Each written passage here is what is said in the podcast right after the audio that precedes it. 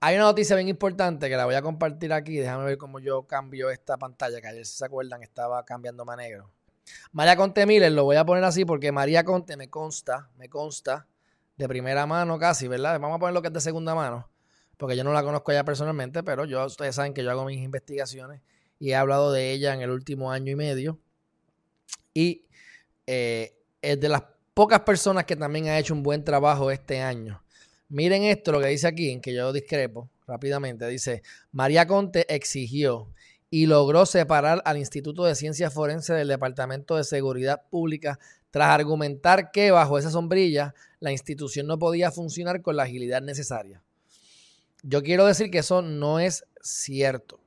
Y si lo es, pues entonces me corregiré los próximos días, pero créanme mi gente que eso no es cierto. Les explico por qué.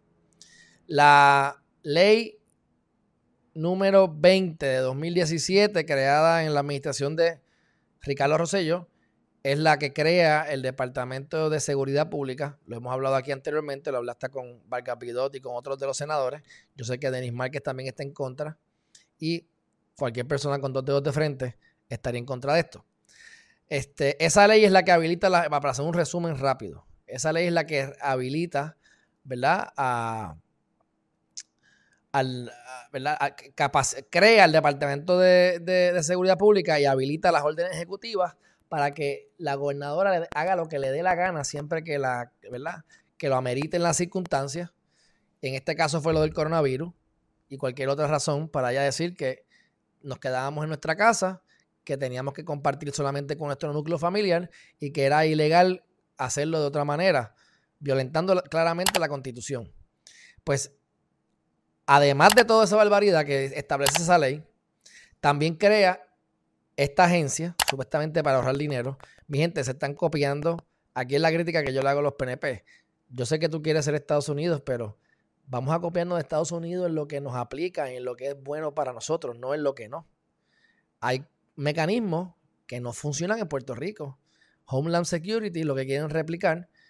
Y cuando tú vienes a ver, tienes una agencia nueva, alguien que se gana 2, 300, 400 mil dólares al año.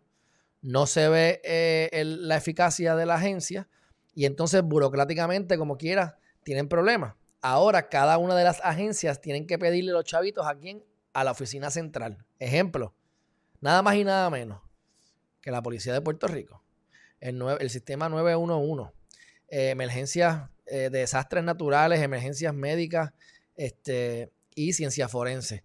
La crítica que hemos hecho un montón de veces es que ciencia forense, cuando tú estás en un caso criminal, uno como abogado de defensa, contrainterroga a el perito, porque normalmente pues, se quieren esclarecer la verdad, supuestamente, ciencia forense, eso cambió y cambiaron la misión en el website cuando se convirtió en de seguridad pública, porque ya no es necesariamente esclarecer la verdad, pero terminan ellos trabajando para fiscalía y están del mismo lado de la policía. Si la policía está con fiscalía y están en contra del acusado en un caso criminal, ¿cómo me vas a decir que del Departamento de Ciencias Forenses, el Instituto de Ciencias Forenses o el negociado de Ciencias Forenses, depende de cómo lo veas, si está dentro o fuera de la sombrilla,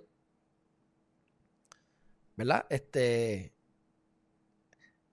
está haciendo su trabajo. Es algo neutral, es como un notario. El notario ve la fe pública, es algo neutral. ¿Tú estás velando los intereses de esclarecer la verdad o tú estás engrasando la rueda para que gane fiscalía y para meter preso a la persona? Que al final del día es lo que ocurre es un juego. O sea, esto es un juego y el, y, el fiscal quiere meter al tipo preso, no importa que sea cierto o no sea cierto, y en muchas ocasiones, aunque haya pruebas culpatorias. Pero bueno, son otros temas. A lo que voy con todo esto es que ella sí ha hecho un buen trabajo, pero ella no, ella no ha separado a, la ciencia forense. Este, eso habría que enmendar la ley.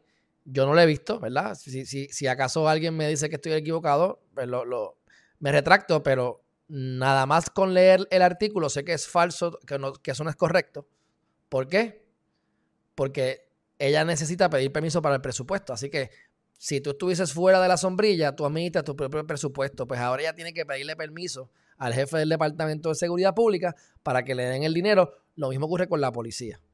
Así que esto es, una, esto, es un, esto es un algarete y esto no debe ocurrir, pero por lo menos sé que Conte ha hecho muy buen trabajo y ha argumentado por diferentes razones, no por las que yo estoy diciendo necesariamente, pero sí lo ha argumentado porque a nivel eh, económico no le hace sentido y es difícil poder manejar su presupuesto y sus cosas porque con el bajo la sombría del departamento tiene que entonces pedirle a la otra agencia eh, recursos, recursos que no tienen. Pero esta señora, recuerden que tuvo el problema con los rape kits, ella logró bajar de 3.000, imagínate, 3.000 personas que han violado o 3.000 rape kits que están en espera de, de que se procesen, imagínate, ¿sabes? Por eso es que después no los cogen y no hay evidencia para que sostenerlos en corte.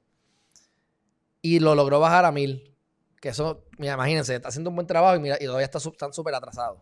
Logró también bajar de tres días a dos días lo de las autopsias. O sea que ha hecho un montón de cosas positivas y de la gente que trabaja, que yo conozco dentro del sistema, siempre me han hablado muy bien de ella. Así que bueno, quería comentarlo porque se quedó con Pierre Luis y me alegro que haya aceptado esa posición una vez más.